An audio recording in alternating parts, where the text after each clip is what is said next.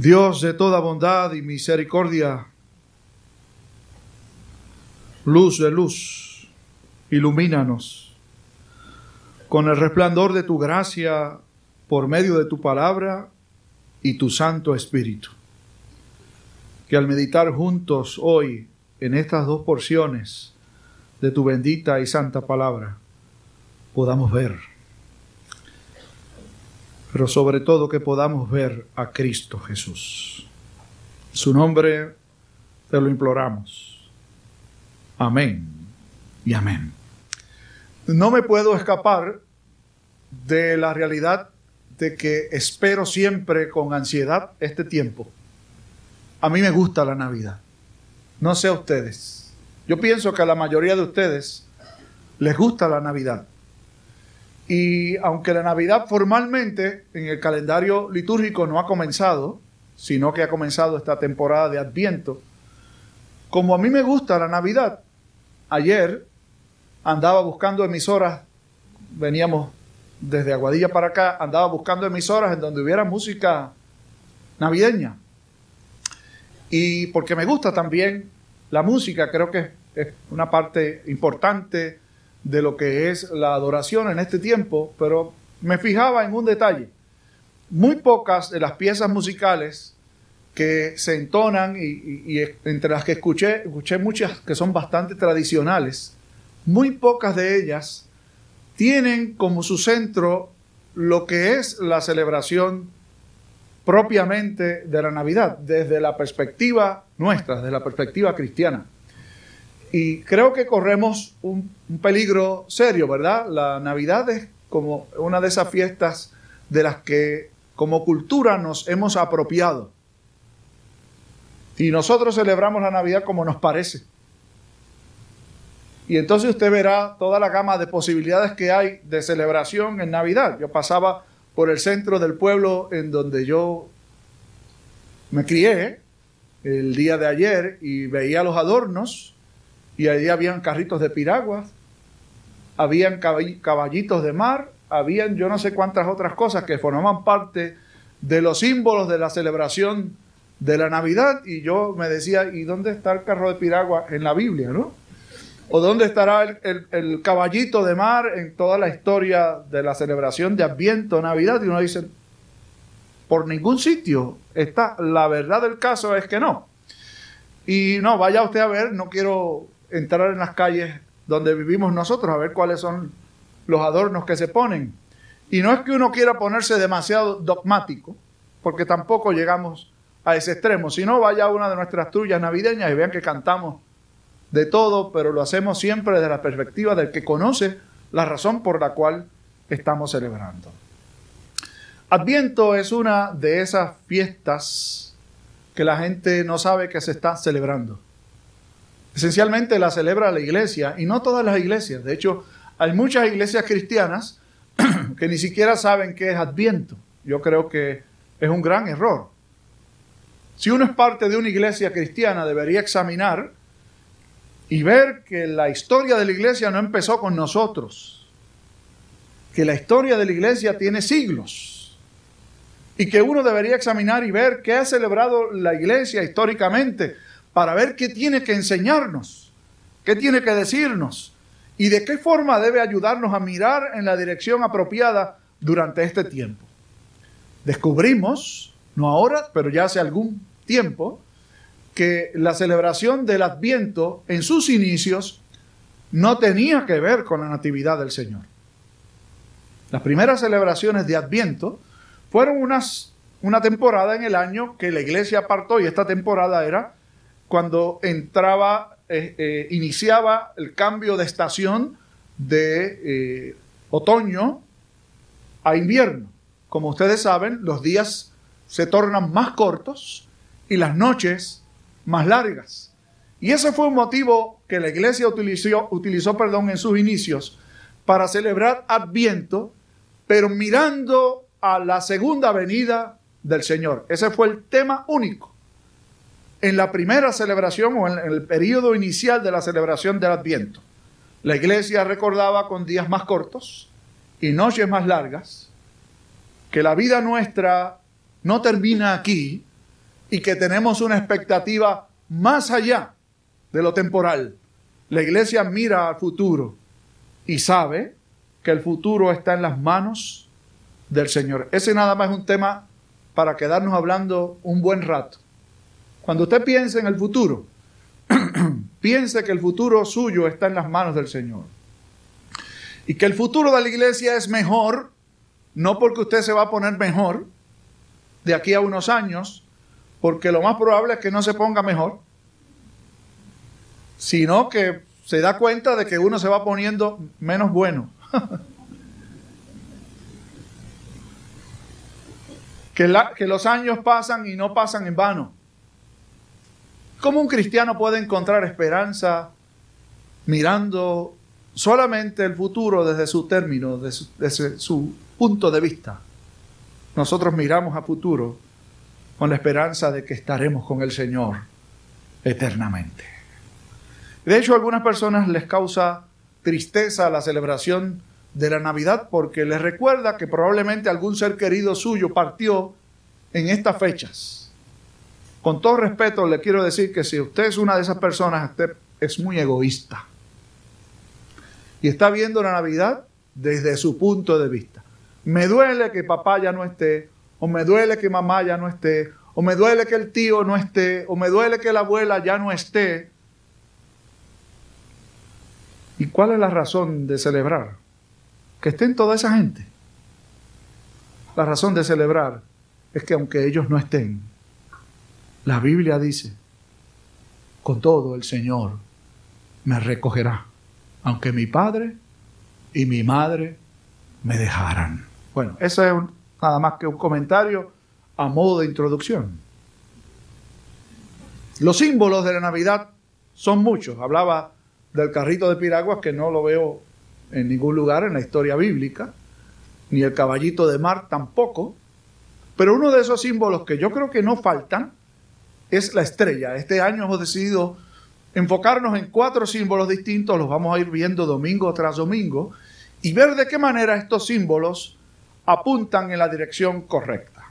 Quiero citar, en primer lugar, la segunda lectura que se hizo hace un momento.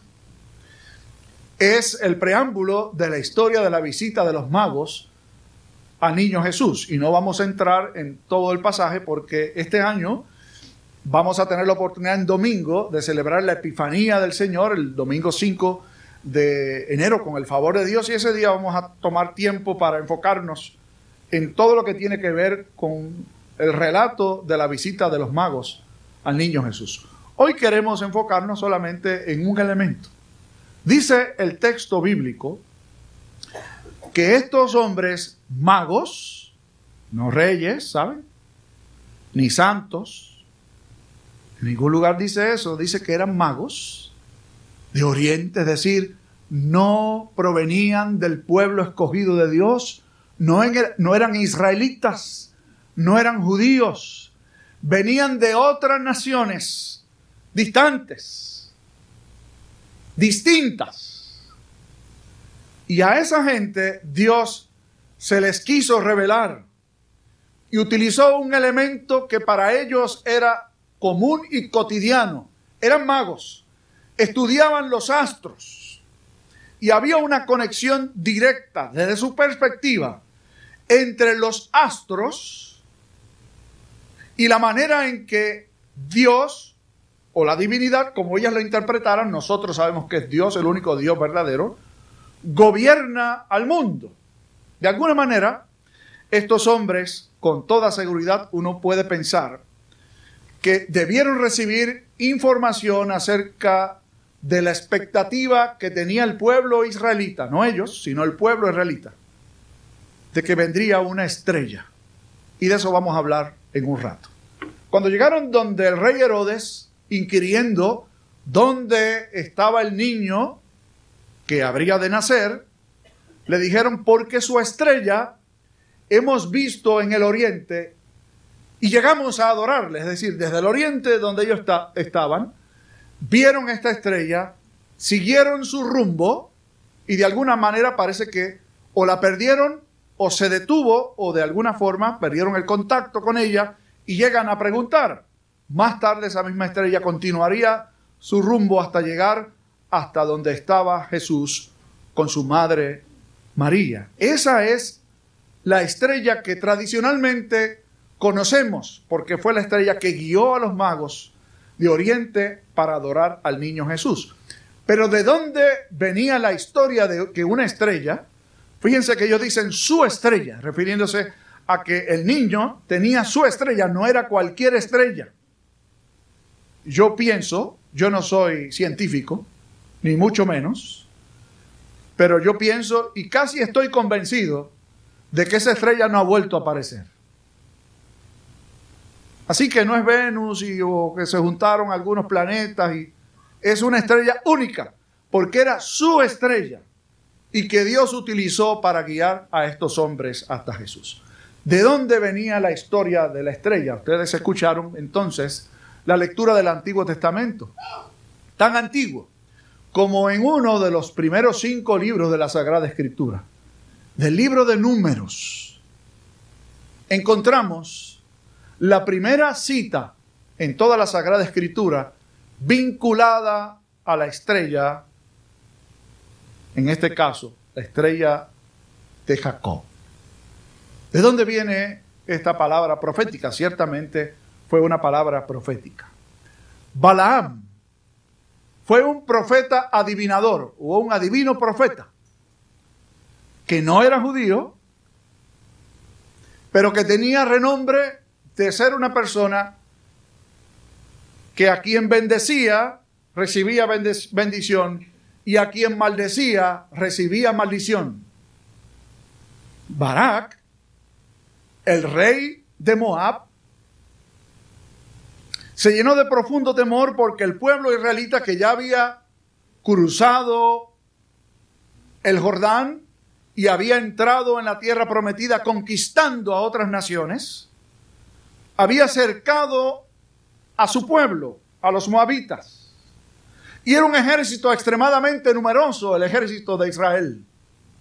Por lo tanto, manda a llamar a Balaam y le dice, maldice a este pueblo israelita, porque nos van a aniquilar al pueblo y a mí también. Y Balaam recibe a este grupo de personas enviados por el rey y le han dicho que hay dinero por el medio. Si tú maldices al pueblo de Dios, te vamos a recompensar. Y Balaam les dice, déjenme pensarlo, déjenme consultar. No sabemos si como una estrategia, los que son del mundo de las ventas saben que cuando uno le hacen una oferta y uno se hace el que no le interesa, probablemente está enviando un mensaje. Tal vez si me aumentas la tarifa me convences. Fue, regresó, consultó con Dios y Dios le dejó saber que no debía hacer tratos para maldecir a su pueblo. Y trajo este mensaje a los enviados del rey. Dios no me ha dejado ir con ustedes. En otras palabras, no es que no debo hacerlo, es que si Dios me hubiera dado permiso, yo lo hubiera hecho. Pero no me ha dejado ir con ustedes. Así que se volvieron al rey y el rey entonces envió a otro grupo de personas más distinguidas, con más cantidad de dinero para persuadir a Balaam. Y cuando llegaron donde Balaam, fíjense cómo responde el profeta divino. Ni aunque me entregaran la casa del rey, voy a contradecir la orden que Dios me ha dado de no maldecir a su pueblo. Entonces, el rey dijo, vamos a ver, ven con nosotros. Y Balaam fue con el rey. Y allí armaron todo un espectáculo de adoración, siete altares, con becerros, con corderos. Y entonces Balaam se iba a un lugar apartado para escuchar la voz de Dios. Y Dios le habló. Y él pronunció lo que Dios le había dicho. Y en lugar de maldecir a su pueblo, lo bendijo. Y el rey se puso bravo. Yo te mandé a maldecir y tú los has bendecido. Vámonos para otro lugar.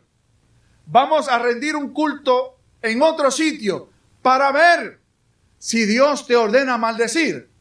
Así que hicieron eso en otro lugar y sucedió exactamente lo mismo. Siete altares con siete carneros, siete becerros, adoraron allí y Balaam volvió a bendecir al pueblo de Dios en lugar de maldecirlo. El rey le dijo, vámonos entonces a otro sitio. Tal vez si cambiamos de lugar, la opinión de tu Dios cambie. Y volvieron, hicieron tres veces lo mismo. Y por tercera ocasión, Balaam, utilizado por Dios, en lugar de maldecir al pueblo, lo bendijo. Y la porción que está delante de nosotros es otra palabra profética de Balaam después de haber bendecido al pueblo de Dios. Y dice, yo no lo voy a ver. Es decir, lo que va a suceder no será en mi tiempo. Yo lo estoy anunciando, pero no lo veré. ¿Qué habrá de suceder? Saldrá estrella de Jacob y cetro de Israel, que va a destruir al pueblo que quiere maldecirlo y va a destruir a los hijos de Set. Estrella de Jacob y cetro de Israel. ¿Quiénes eran Jacob e Israel? Bueno, lo primero es que no eran dos personas distintas. Jacob era nieto de Abraham, el padre de la nación israelita y el padre, entre comillas, del pueblo de Dios. Abraham y su esposa Sara tuvieron a Isaac, su único hijo. Isaac y su esposa tuvieron a dos hijos, Esaú y Jacob. Jacob, el menor de los dos gemelos, le robó la primogenitura o se la compró a su hermano por un plato de lentejas y recibe la bendición de su padre Isaac. Este mismo Jacob, Dios le cambiaría el nombre más tarde y en lugar de llamarlo Jacob, le llamó Israel. Así que estamos hablando de la misma persona. Saldrá estrella de Jacob y cetro de Israel. ¿Qué quiere decir? Que de la estirpe, de la familia, de la descendencia de Jacob, que es el mismo, Israel, saldrá una estrella y un cetro. Es decir, Dios habrá de traer a su pueblo un rey a través del linaje de Abraham, de Isaac, de Jacob, etcétera, etcétera. Balaam no lo habría de ver, pero el pueblo de Dios lo habría de ver en la historia. ¿Quién es la estrella de Jacob y el cetro de Israel si no es Cristo mismo? Como que la perspectiva es distinta. Claro, los magos vieron una estrella, la estrella de él, pero en realidad la estrella es Cristo mismo. Y no estamos hablando de una estrella en el cielo, sino que estrella aquí es símbolo de un rey, de un gobernante que traería luz a su pueblo, y oiga bien, y juicio a los enemigos suyos. Esto como que no empata muy bien con lo que uno piensa que es Navidad, que es paz y amor.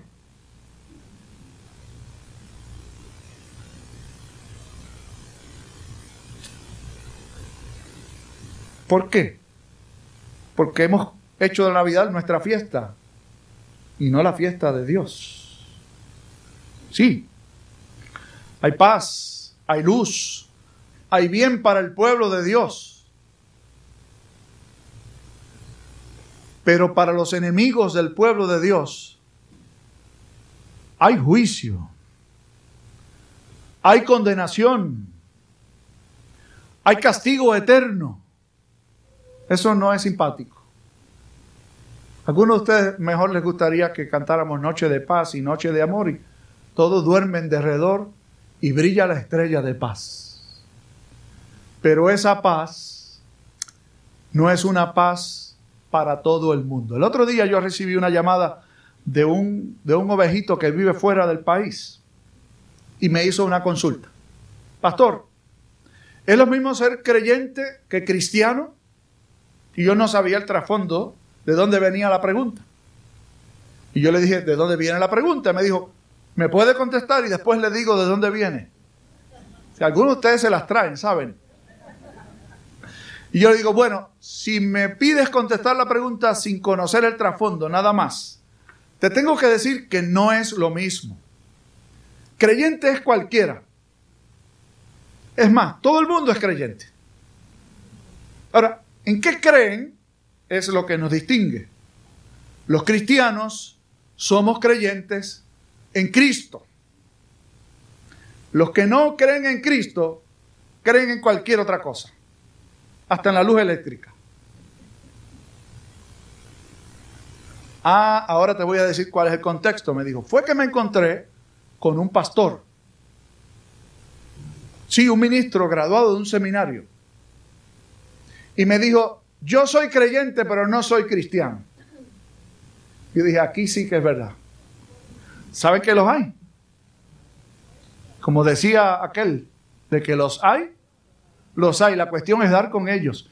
Y muchos de ellos no hemos dado con ellos porque se ocultan. Se esconden muy bien. ¿Sabe que vivimos en un tiempo en donde celebra, se celebra una espiritualidad sin Cristo? Un ministro del Evangelio que ha dicho que él es creyente pero no es cristiano. Está dejando saber que él cree en cualquier cosa y que lo que crea cualquiera está bien porque lo cree desde su perspectiva. Y todos los caminos nos guían al mismo Dios. ¿Saben que eso se está predicando? Se enseña en el seminario en donde nosotros nos preparamos, ¿saben? Allí, tranquilitos, ¿saben? Como si estuvieran ofreciendo, ofreciéndole un limber o un pastel a cualquiera, ¿saben? Así de sencillo.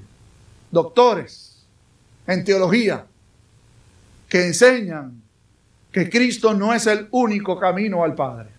De, eso ustedes y yo sabemos porque salimos de un lugar en donde se empezó a cuestionar y donde ahora se puede creer cualquier cosa. Y algunos creen en Cristo, pero otros creen que cualquiera puede guiarnos al Padre. Navidad sin Cristo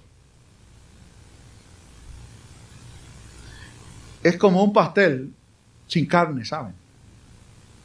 Ciego. No digo sin pasa o sin, porque a algunos no les gustan, ¿verdad? Pero supone que un pastel traiga carne.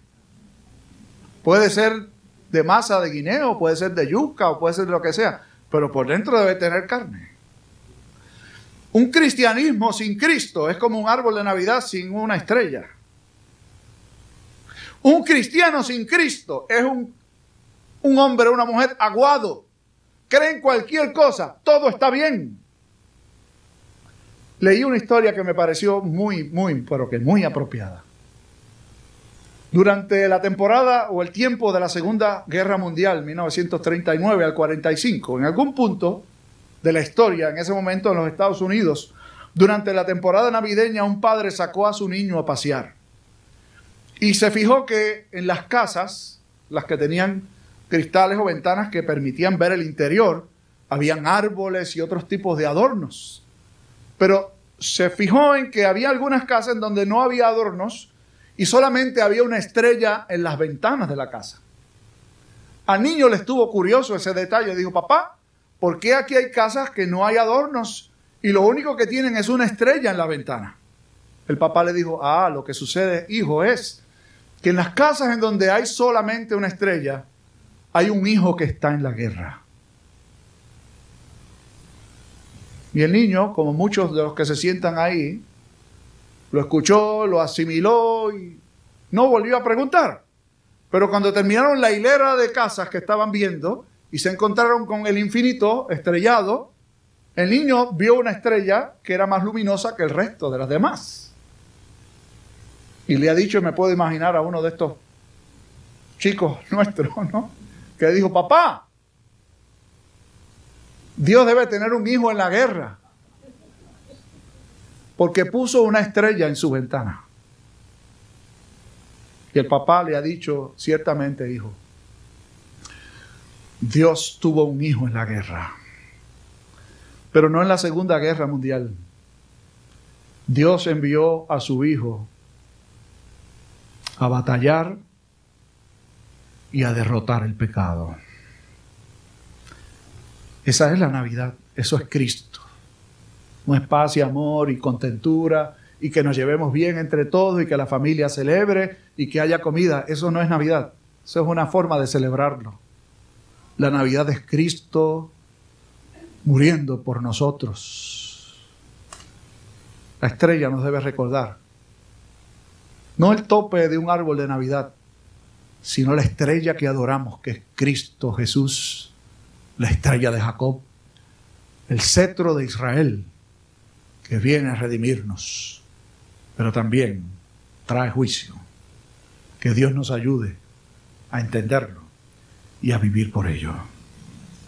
Padre amante, te pedimos que al acercarnos a tu mesa en esta hora, podamos hacerlo con conciencias claras de que hoy al acercarnos a la mesa que tu Hijo instituyera, celebramos la estrella de Jacob y el cetro de Israel, que es Cristo mismo. ¿Y qué sentido puede tener celebrar a Cristo como la estrella de Jacob y el cetro de Israel si no ha venido a ser para nosotros nuestro redentor, la luz que resplandece en nuestra oscuridad y nos permite caminar en su luz. Ayúdanos a asimilarlo y a salir de este lugar celebrando a Cristo, la luz del mundo. En su nombre te lo imploramos. Amén y amén.